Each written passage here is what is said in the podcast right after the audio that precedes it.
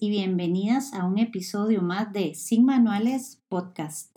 Hoy estoy en compañía de la psicóloga Nicole Benavides. Eh, Nikki es psicóloga clínica, trabaja con la terapia cognitivo-conductual, eh, sus siglas TCC. Esto combinado con la psicología holística, donde la terapia se centra en la mente, el cuerpo y el alma y en servicios para reequilibrar el cuerpo y el sistema nervioso y así pues sanar todas esas heridas emocionales que a veces no tenemos resueltas. Nikki se especializa en el uso de hipnosis clínica, donde estos ejercicios y métodos holísticos combinados aprovechan el poder de lo físico, lo psicológico y lo espiritual Nikki aparte eh, ha sido coach laboral mía, me ha ayudado muchísimo como en esos temas de carrera y pues para mí es un placer tenerla aquí. Buenas noches, Nikki. Hola, hola, súper contenta de estar acá también y, y, más con estos temas tan, tan lindos y tan interesantes.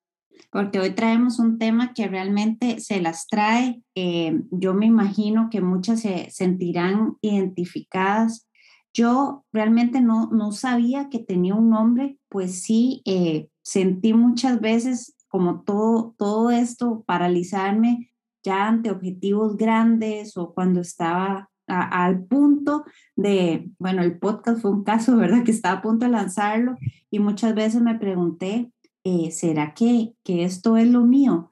Pero ahí fui investigando un poco el tema y me pareció fascinante y bueno, la indicada para que nos hable de esto. Para contarles un poquito, el tema de hoy es el síndrome del impostor. Este nombre fue acuñado en 1978 por dos psicólogas, Pauline Clance y Susan Imes.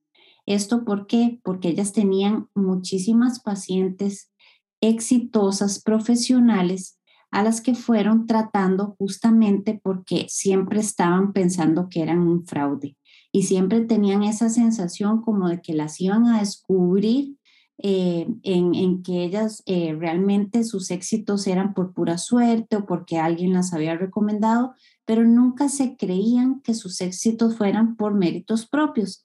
Y después de investigar tantas mujeres, eh, pues decidieron llamarlo el síndrome del impostor. Entonces, pues aquí le, le doy el pase a Nikki para que nos hable un poquito propiamente del síndrome.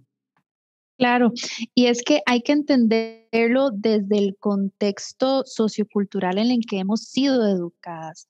Eh, si vemos, ¿verdad?, las diferencias en, en, lo que son las crianzas, muchas veces, y sociedad también, hace que las mujeres busquen la perfección, ¿verdad? Tenemos que ser perfectas eh, en todo sentido y ahora como madres, ahora también en, el ámbito laboral, eh, en la crianza de nuestros propios hijos, eh, con nuestros esposos, con la familia, tenemos que ser perfectas, tenemos que estar al 100% siempre, versus que a los hombres, ¿verdad? Se les enseña más esa valentía, ese coraje de, de perseguir sus sueños, de, de esos éxitos laborales que pueden obtener.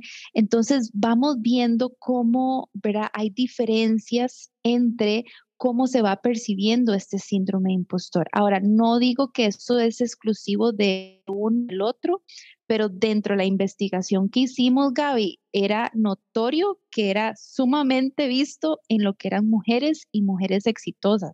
De hecho, logré leer bastante de, una Emma Watson, esta actriz de, Harry Potter, donde ella misma dice que ella ha sufrido esto. Michelle Obama ha confesado abiertamente. ¿Quién lo diría, ¿verdad? Uno las ve en Exacto. esa presencia y esa confianza Total, y ellos dicen y han confesado que lo han sentido. Entonces, es, es ir entendiendo el contexto como para aterrizarnos y tampoco culpar, culparnos, ¿verdad? De, de, de em, ¿cómo lo digo? Como de sentirnos identificados con este síndrome porque realmente mucho ha sido el contexto sociocultural que hemos tenido, que a las mujeres hemos sido educadas a ser perfectas y no valientes y que tengamos unos niveles de autoexigencia muy elevados y eso es lo que llega a que dudemos de nuestras capacidades, de nuestros talentos y haciéndonos sentir a menudo eso, un fraude o que no estamos a la altura. Sí, casi siempre, ¿verdad? Que no estamos a la altura. Exacto. Y de eh, desvalidar o de minimizar nuestros esfuerzos. Em, es como, eh, hay como una humildad falsa que existe, ¿verdad? Como que también nos da ese miedillo de rajar, de decir, sí. sí, yo hice esto por mis logros, porque trabajé durísimo, porque pasé incontables noches pegadas en la compu eh, o pasé estudiando sobre la maternidad, estudié las maneras de crianza y cuando nos dicen un halago o hay algo como que nos reconoce, hay una humildad falsa donde es como, ah, sí, sí, pero eso no es nada, no, todo bien, ¿verdad? Ni siquiera somos capaces de reconocer nuestros propios esfuerzos y eso es como lo principal creo yo, del, síndrome del impostor, que no somos capaces de ni siquiera aceptar los logros que hemos tenido en, el camino que estemos desarrollando. Es, es increíble y es súper cierto, Nikki, porque realmente uno hasta con el detalle más, qué lindo tu pelo, ay, gracias, hoy, hoy lo ando, hoy lo ando despeinado, pero ay, o sea, siempre tratamos, ¿verdad? Como de, de, de, nosotras mismas minimizarnos. A veces no, no es ni, ni la gente externa y, y eso nos pasa mucho. Eh, creo que cuando llegamos a ser mamás también, nuestro diálogo interno siempre es mucho de no lo estoy haciendo bien, ¿verdad? Y, con tanto que tenemos ahorita en redes y eso, pues se, se aumenta muchísimo más este sentimiento. Y, más ahora con eh, tantos estilos de crianza, ¿verdad? No, no, no me conozco bien los nombres, pero sé que hay ahora como una crianza positiva y este, crianza sin, sin eh, comunicación eh, no violenta, que también es otro puchica, es, es difícil mantenerse al tanto de todo lo que está pasando y es facilísimo juzgarnos por lo que no estamos haciendo, ¿verdad? Y es que ahora con, con redes sociales, ahora con la facilidad que tenemos a la información, como mamás y como mujeres nos sentimos en la obligación de estar al tanto, leer los libros, eh, escuchar los diferentes tipos de crianza. Y eso es otro peso que también nos vamos poniendo encima. Entonces, es mucho de em, e ir entendiendo que, que no hay buena o mala mamá, por lo menos en el contexto en el que lo estamos viendo, ¿verdad? Todas están caminando, todas están afrontando día con día, berrinche contra berrinche, eh, llorada contra llorada, pero es un proceso. Nunca vamos a estar ya en ese punto que nosotras nos imaginamos estando, pero también está eso de que cuando sí estamos en ese punto, que logremos reconocernos esos esfuerzos que se hicieron para llegar a eso. Total, total. Y yo creo que también a veces es un poco la atribución incorrecta de lo que es ser buena mamá o mala mamá o ser exitosa o, fracasar, ¿verdad? A veces no, no tenemos los términos correctos y ser exitoso es a muy alto costo y es como saber todos esos tipos de crianza cuando en realidad eh, basta con el amor, la preocupación y informarse, pero, pero sabiendo siempre que si uno de verdad está educando desde el amor, ya eso es más que suficiente. Y, y, es que es eso, como, como madres, y, y, lo he visto mucho con amistades, con amigas, todo mundo tiene algo que decir, ¿verdad? Siempre alguien tiene un tip o, ay, mira, te recomiendo, o mira, para tal cosa, eso se hace así. Todo mundo tiene algo que decir, todo mundo tiene un comentario o una sugerencia. Y me imagino que eso eh, es más el peso que todavía le ponen encima, porque es una, personas o madres lo pueden interpretar como, puchica, si me pasan diciendo sugerencias, si me pasan dando tips, ¿qué es lo que verán, verdad? ¿Será que, que piensan que no puedo o que no lo estoy haciendo bien? Claro, claro, y ahí entonces uno ya empieza a autoflagelarse, ¿verdad? Si uno no tiene como, como claro realmente quién es y, y, cómo quiere ser, eso pues lo usa, utiliza uno para, para castigarse y realmente eso de, no es justo. Y vos me hablabas, que, que te comenté que no tenía ni idea que habían cinco tipos de síndrome del impostor. Sí, hay cinco tipos del síndrome impostor, este que realmente a mí también me sorprendió porque tras que ya el síndrome en sí eh, es fuerte, ver los tipos también, ahí va uno entendiendo cómo se puede ir adaptando a las diferentes, tal vez, personas que uno va viendo. El primero es la perfeccionista, que es esa, ¿verdad? La alta autoexigencia que se siente frustrada y duda de ella misma. Eh, suele exigirse metas que son inalcanzables y eso es lo que le, le causa ese desgaste. Entonces, por ejemplo, esto es eh, una mamá que tal vez en redes sociales se siente obligada a siempre mostrar sus mejores momentos, a mostrar eh, cuando todo está perfecto. Y eso es uno de los problemas que actualmente realmente tenemos ya en sí con las redes sociales, porque obviamente solo se muestra lo bueno o lo mejor o cuando se tiene el mejor humor.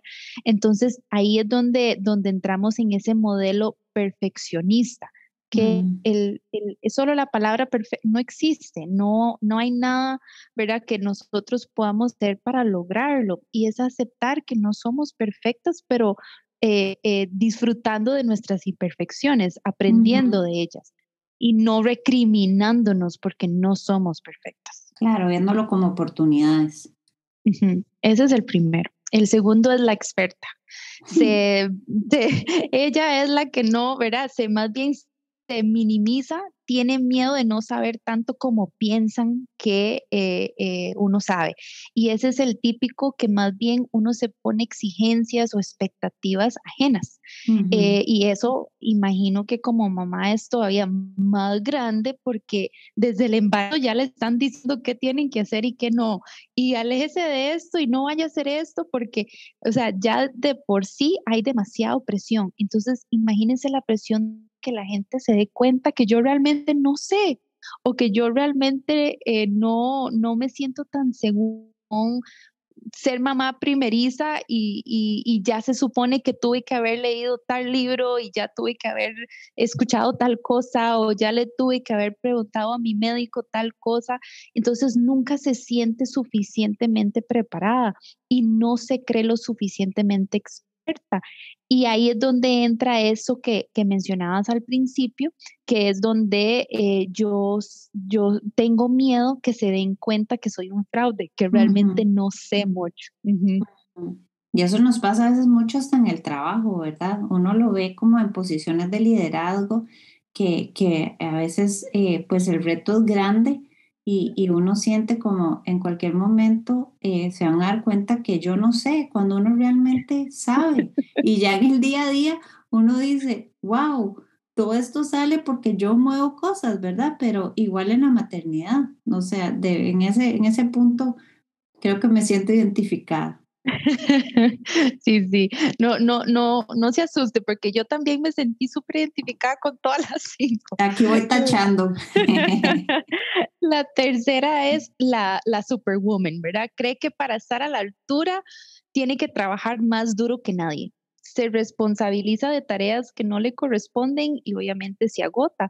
Entonces, esta es la que tengo que hacer el doble para estar a la altura de la persona que tal vez pongamos de referencia y esta puede ser esa, esa mamá que vemos en redes sociales que, ¿verdad? Divina el pelo, hace ejercicio, tiene los chiquitos lindísimos, la lonchera, que esas cositas que le ponen divinas y entonces es tengo que trabajar el doble, tengo que ser esta superwoman para llegar a estar a la altura de alguien más. Entonces también eso entra esa comparación que uno empieza a hacerse. Claro, y todo bien, ¿verdad? Con, con las mamás que, que sí lo logran, porque realmente qué bien, pero no, no llegar a nosotros mortificarnos de, de no estar ahí.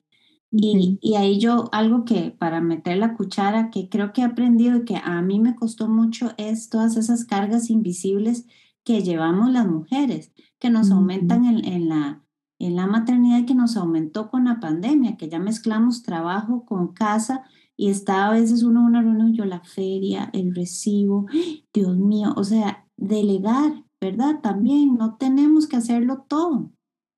Sí, y eso es algo que yo he escuchado mucho, este, para más que todo para las mamás primerizas, es acepte la ayuda, acepte la ¿verdad? Acepte que te lleguen a cocinar algo, acepten que te carguen el bebé mientras usted va y duerme, acepte la ayuda, no, no te desvaloriza como mamá, no te minimiza como mamá, eh, eh, jamás, ¿verdad? Es algo que diga, ay, bueno, pero al principio ocupo ayuda, no importa, eso está bien. Hay que quitarle también esos juicios de valor que nosotras mismas nos hacemos y entre nosotras, ¿bien? Para, para, para ya crear esa fortaleza y esa comunidad como mujeres. Y, y es eso, hay que aprender a, a, levantar la mano y decir, sí, sí, necesito ayuda, no, no puedo sola, es la primera vez que hago esto y no tengo la menor idea. Que y se vale y está bien. Y está bien hacerlo, ¿verdad? Pero, pero le cuesta a uno. Claro, uno tenía la abuela que, que la tía, nunca faltó una tía que le dice a uno, pero su abuela podía con ocho, pero ¿a qué costo, verdad? Uno veía a las abuelitas antes eh, desgastadas. Y entonces todo eso se le queda a uno en, la mente, pero no, chica, Superwoman ya no está de moda. Tanto Exacto. Exacto, ¿qué sabemos? Comunidad, apoyo, red de apoyo, tener su, su, círculo de confianza para el venting. De hecho, quiero, quiero rescatar a, a una amiga que vi en redes sociales que, que, para mí fue impresionante verla, este, donde empezó a exponer, acaba de tener un bebé y empezó a, a exponerse de una manera súper vulnerable, lo cual la admiro increíble por haberlo hecho. Aprendí tanto de escucharla hablando de los baby blues que para mí era novedad. Yo decía, wow, mira, Baby Blues, nunca había escuchado ninguna de mis amigas hablar sobre eso. Nadie habla de eso, Nikki, de verdad muy valiente. Esa, no sé si has visto El Encanto, pero no se habla de Bruno. Yo cada vez que oigo esa canción me acuerdo de mi posparto, porque uno no dice nada y uno tampoco le pregunta a las amigas, ¿cómo estás? O sea, uno tiene el bebé, lo conoce y todo, pero muy valiente su amiga. Eso podría quedar para otro episodio porque es todo un tema.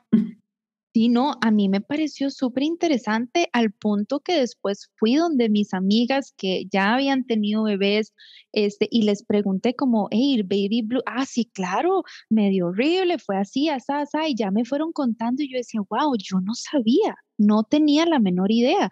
Y, y eso es algo que, que para mí, el que ella lograra hacer ese post y contar, estoy pasando por los baby blues, estoy, me siento así, así, así, yo para mí fue como, wow, la admiro y quiero, quiero apoyarla, ¿verdad? Es como, wow, qué lindo que, que se permitió ser vulnerable para que otras personas tendieran la mano y te dijeran, hey, aquí estoy, te, te, apoyo, ¿cómo te puedo ayudar? Te ayudo con comidita, ¿cómo, ¿cómo te puedo ayudar? Y creo que es parte de eso que como mujeres nos ha dado mucho miedo, como hemos tenido que luchar tanto por derechos, nuestra historia como mujeres, como hemos tenido que luchar para ser iguales a nivel laboral, en todo sentido, nos da miedo ahora ser vulnerables, nos da miedo mostrar nuestras debilidades, nos da miedo decir, uy, sí, hoy no me siento muy bien, porque si no ya eso está tachada, es que las mujeres son emocionales, es que no,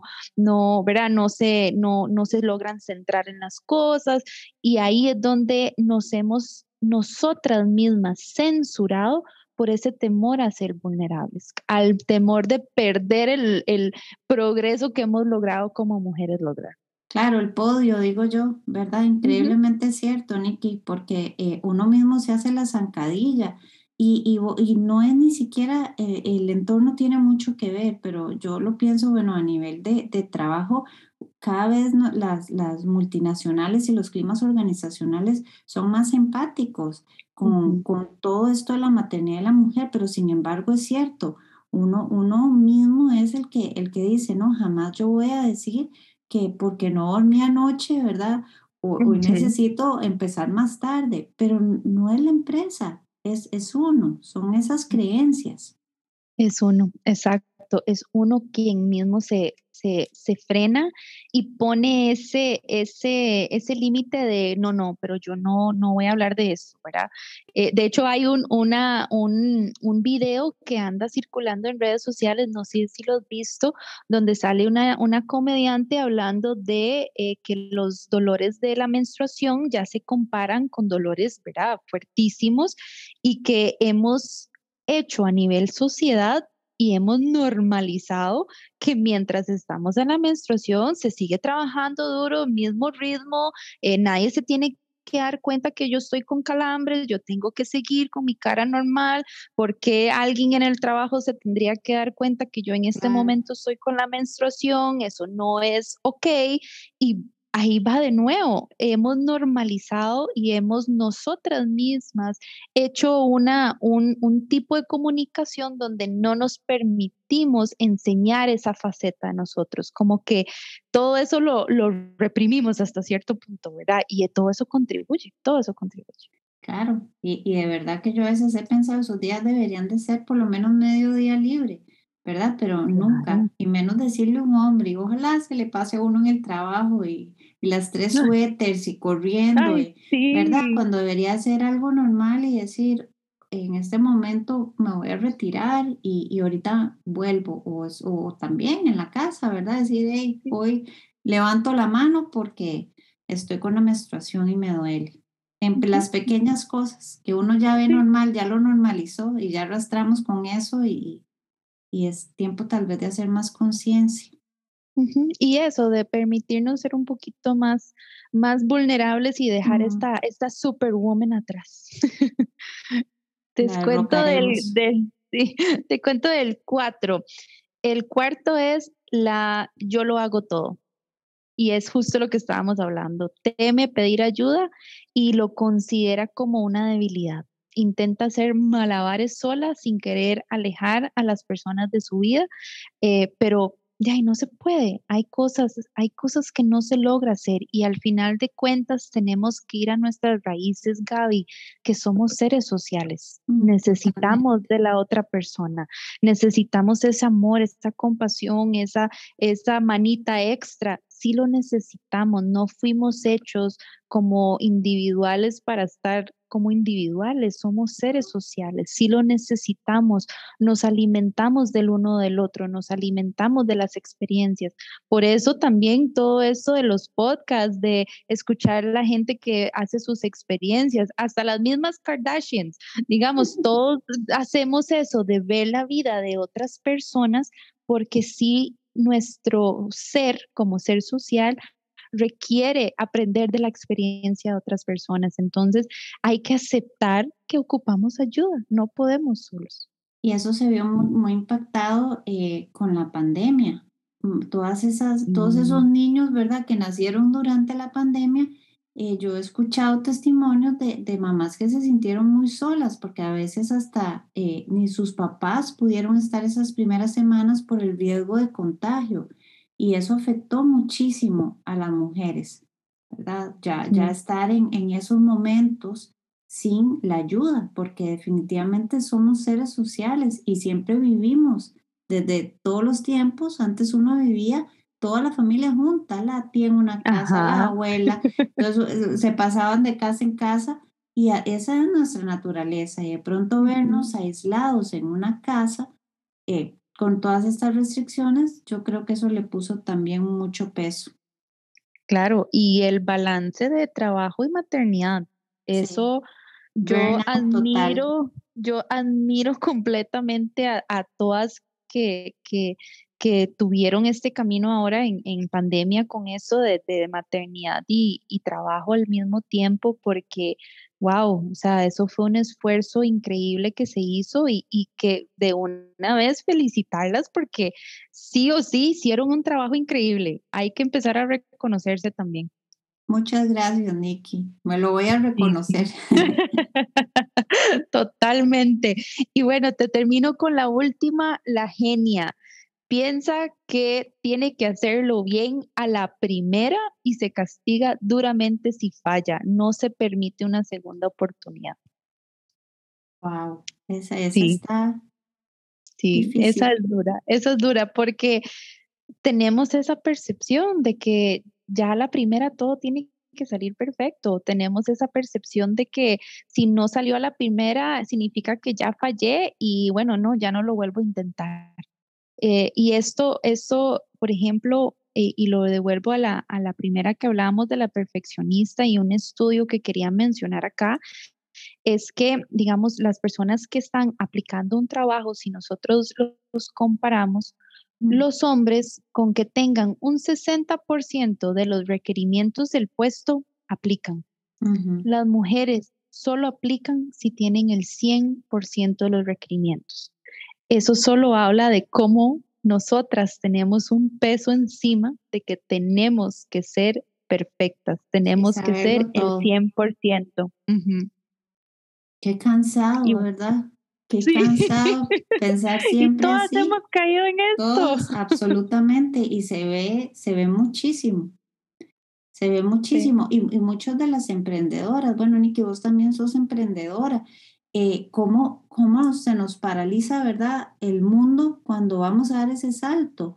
Porque si fallamos, eh, yo he tenido que trabajar mucho esto, eh, porque ¿qué pasa si, si fallamos? Y creo que fuiste vos la que una vez me, me, lo dijiste. ¿Qué pasa? Pues no pasa nada. O sea, ¿qué es lo peor que puede pasar? Pues nada. Y si no cambiamos de estrategia y, y aprendemos, pero ¿cómo cuesta?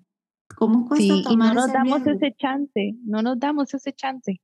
No, no, no. ¿Cuántas, ¿Cuántas mujeres tienen ideas lindísimas? ¿Cuántas mujeres tienen eh, proyectos que quisieran desarrollar, que tienen ya todo ahí listo para, pero no hacen ese salto porque se paralizan, porque no, no lo ven al 100? No, pueden ver que, bueno, pero lo tengo al 30, lo tengo al 30 y ese 30 es increíble, es un logro divino, pero si no lo veo al 100, entonces no lo intento. Sí, así es, se queda uno paralizado y todas las cosas yo creo que las va aprendiendo uno en el camino. Ya uno da el primer paso y pues sí, tiene que tener cierto porcentaje, pero solo las enseñanzas vienen a medida que uno se arriesgue, porque si no, entonces cómo viene ese, ese feedback, ¿verdad? ¿Cuándo llega? Y a veces es doloroso y a veces tal vez uno no lo quiere oír o, o, gracias a ese feedback se da cuenta que la mitad de las cosas que hizo tal vez no, no iban por donde tenían que ir, tal vez no era el cliente ideal, esto, lo otro, pero bueno, lo, lo sabemos y podemos entonces remediarlo, pero no es algo fácil. Y con eso tengo una pregunta. Nikki, ¿cómo sabemos cuándo es, si es que hay un healthy o un, eh, síndrome del impostor sano, ¿cómo sabemos que tal vez ese miedillo está bien y cuándo realmente nos está paralizando y necesitamos buscar ayuda? Sí, bueno, ayuda, como hemos hablado, búsquelo siempre. No tengan miedo de buscar ayuda a sus amistades, así como mencionaba Gaby, de pedir el feedback, este, pero realmente es donde ya se sientan estancadas cuando ya usted llegue a un punto donde ya eh, se siente abrumada, de que no se mueve, de que no logra avanzar, eh, ¿verdad? Estancada. Es que esa es la palabra que quiero como reforzar. Cuando ya esa palabra sale de su ser, yo te diría, es momento de buscar ayuda y, y ayuda de cualquier tipo, levantar la mano, hablar con una amiga, buscar a alguien que, tal vez ha vivido un, tema similar o que sea un proyecto como el que usted quiere desarrollar, pero cuando ya hay un sentir de estancada, ahí es donde yo diría busque ayuda, no se quede ahí. porque si se queda justo ahí en ese sentir de estancada, ahí empieza ansiedades, ahí empieza pensamientos irracionales, pensamientos negativos, eh, depresiones, insomnio, estrés y ya problemas hasta nivel físico. Ese sentir estancada es su primera alerta de buscar ayuda. Sí, cualquier ayuda, un mentor, de verdad la amiga, la pareja, eh, los podcasts, de verdad que, que, yo empecé en esto porque, porque me ayudaron, no sé cómo llegaron a mi vida, algún algoritmo dijo lo necesitas y me mandaron uno a maternidad y, y también a mí me sirvió mucho en momentos difíciles, pero cualquier recurso, porque yo creo que, que sentirse estancado termina, como decís vos, hasta el cuerpo somatizando, ¿verdad? Y ya pues eso trae más problemas. Sí, Totalmente, totalmente.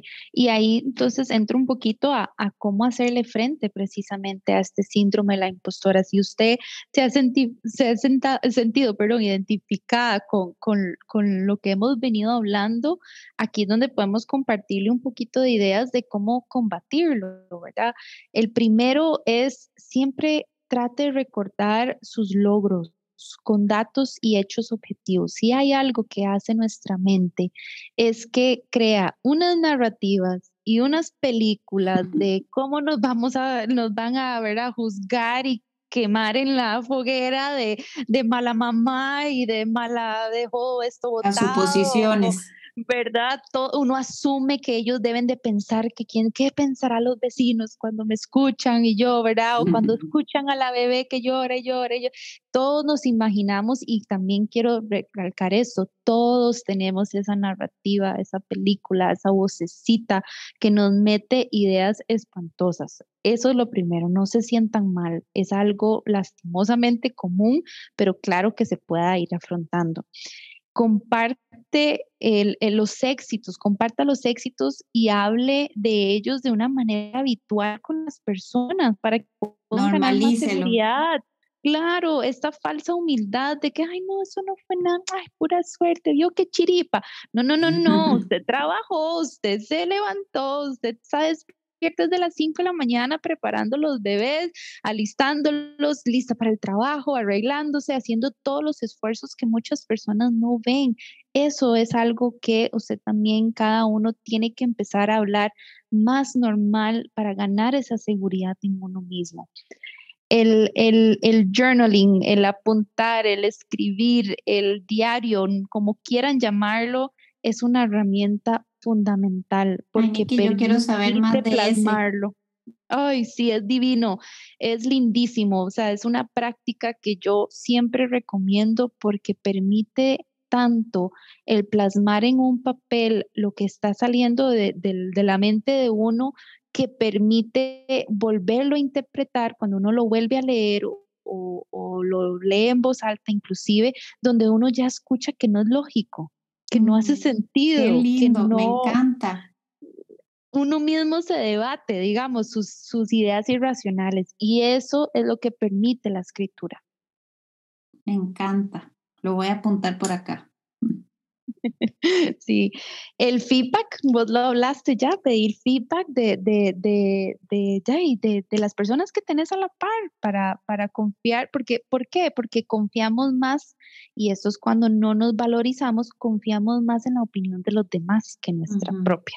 Entonces, al principio es importante, si pidan ese feedback, ¿da miedo pedir retroalimentación? Sí, totalmente, siempre hay un miedo, pero si se lo preguntan a las personas adecuadas, a personas que usted sabe que se lo van a dar con amor, les aseguro que uno les va a ayudar muchísimo en esa seguridad en sí misma y dos, van a sacar muchas cosas y perspectivas que ustedes mismas no vieron que son de valor. De nuevo, como seres sociales, pedir ayuda.